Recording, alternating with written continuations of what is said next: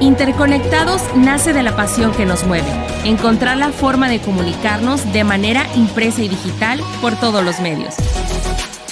Sabemos que en el camino por posicionar tu marca surgen muchas dudas y nosotros queremos ayudarte a resolverlas. Las alternativas que ofrece el marketing digital, el mundo de las redes sociales, el SEO, la automatización, publicidad y todo lo que tiene que ver con estar más cerca de tu audiencia. Llegamos a ti a través de GeFormas. En otros episodios hemos hablado acerca de la importancia de posicionarse y obtener visibilidad. Pero ¿por qué es tan importante estar en los primeros lugares de Google? En este episodio te explicaremos paso a paso la relevancia de llegar a las primeras posiciones y cómo convertirte en la mejor respuesta. Yo soy Tere Ramírez. Y yo soy Saúl Castillo. Bienvenidos a Interconectados. Yo creo que podemos iniciar explicando por qué es tan importante estar en las primeras posiciones de Google, porque no se trata de trucos de magia ni de algo místico, sino de entender a la audiencia, entender por qué las personas van a Google. Fíjate, algo bien interesante es que cuando una persona entra a Google, lo hace para solucionar una necesidad.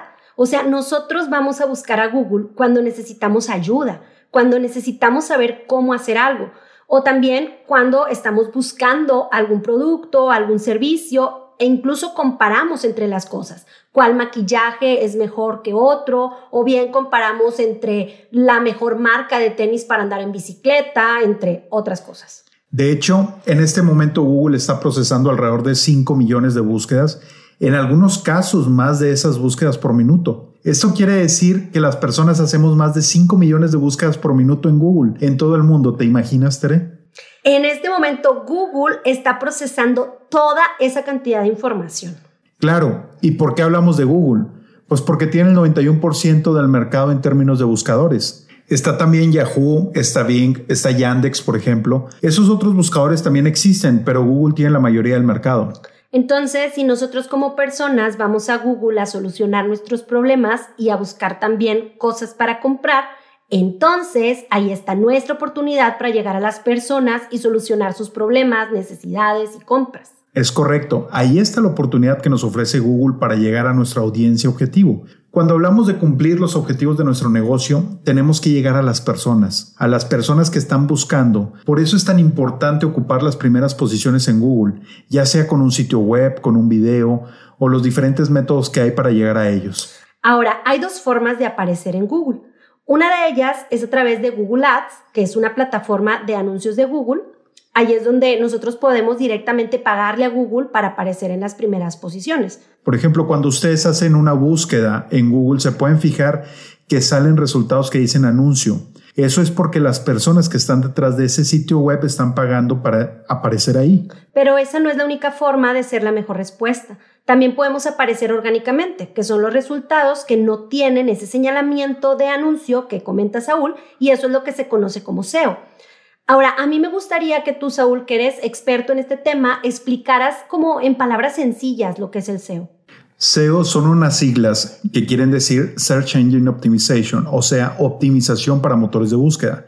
Este es un término que nació alrededor de hace unos 18 o 20 años y de hecho antes de Google estaba Altavista y ya se hacía SEO para Altavista. Pero bueno, este término ha mutado bastante y ahora hablamos del Search Experience Optimization, es decir, optimización para la experiencia de búsqueda, porque eso es lo que está trabajando Google en estos momentos. Entonces, si resumimos, el trabajo de una persona que hace SEO es optimizar los sitios web para llegar a las primeras posiciones en Google sin tener que pagar. Así es, eso es lo relevante del SEO. Ahora, lo interesante es cómo llegar a esas primeras posiciones, cómo convertirnos en la mejor respuesta para el usuario. Saúl, pero a mí me gustaría que en este punto contaras el ejemplo que me platicabas de Airbnb, porque me parece justo para ilustrar el poder del SEO.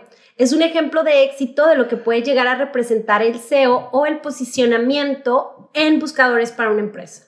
Es un caso bien interesante. Fíjate que el año pasado, debido a la pandemia, decidieron apagar toda la publicidad que tenían. Es decir, quitaron los anuncios para ahorrar su presupuesto y resultó que no se vieron impactados en cuanto a su rendimiento y a sus objetivos de negocio. Y esto es porque descubrieron que el 90% de las visitas que reciben es gente que teclea directamente Airbnb o bien que hace una búsqueda en Google Por ejemplo, buscan quiero irme de vacaciones a Cancún o a París, o bien buscan hospedaje en Cancún y ahí es donde aparece Airbnb. Pero obviamente ese trabajo de posicionamiento que ha logrado Airbnb no se hizo de la noche a la mañana. Es un trabajo constante y organizado. Creo que es bien importante decir que el SEO no es algo que prendes y apagas con un interruptor. Es un trabajo que lleva un tiempo y por consiguiente necesitamos también tener paciencia. Así es. Y, creo que esa es la principal diferencia con Google Ads que si bien tenemos presupuesto, pero si en un momento dado apagamos ese presupuesto, pues podemos empezar a sentir un impacto negativo en nuestra campaña y salir de las primeras posiciones. Pero bueno, vamos a llegar al punto de cómo ser la mejor respuesta en Google. Y me gustaría iniciar hablando del algoritmo. Google tiene un algoritmo. Lo que hace este algoritmo es rastrear los sitios web. Es un sistema de inteligencia artificial que, por supuesto, más allá de trabajar para Google, trabaja para que nosotros podamos encontrar lo que sea que estemos buscando en Google. Así es, tenemos que tener en mente que el principal objetivo de este algoritmo es dar la respuesta más adecuada para las búsquedas que estamos haciendo. Ahora, cuando nosotros entendemos esto, podemos cambiar el chip y ver que no estamos peleando contra un robot, no estamos peleando contra Google, sino que podemos empezar a trabajar en ser la mejor respuesta, porque sabemos que eso es lo que quiere el algoritmo. Ahora, para lograr ser esa mejor respuesta, tenemos que considerar tres pilares importantes. Primero, tenemos la parte del SEO técnico, donde tenemos que considerar todos los factores de programación a tener en cuenta. El segundo es la parte de la estrategia y los contenidos. Este es el pilar que nos va a decir qué contenidos necesitamos desarrollar dentro de nuestro sitio web o inclusive dentro de plataformas como YouTube, donde también se puede trabajar el SEO. Y por último, tenemos el pilar de la autoridad. Yo creo que podemos ir explicando cada uno. ¿Cómo ves? Claro, y bueno, pues me gustaría iniciar con el SEO técnico. Cuando hablamos de SEO técnico, hablamos de la misión que tenemos nosotros como administradores de un sitio web que hacemos posicionamiento orgánico o bien como especialistas de marketing que trabajan en SEO. Esto quiere decir que tenemos que lograr que las personas y que los algoritmos puedan leer la información fácil y de forma rápida. Eso es lo que tenemos que lograr con una serie de factores en la parte de SEO técnico. Y no es cosa de otro mundo, se trata de seguir una serie de buenas prácticas.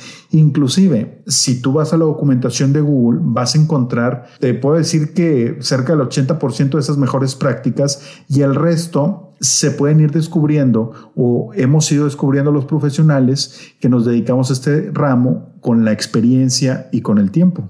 Y hay herramientas también que nos pueden ayudar. Así es, está centers de Sandrock, Keyword Surf, Keyword Generator y muchas otras.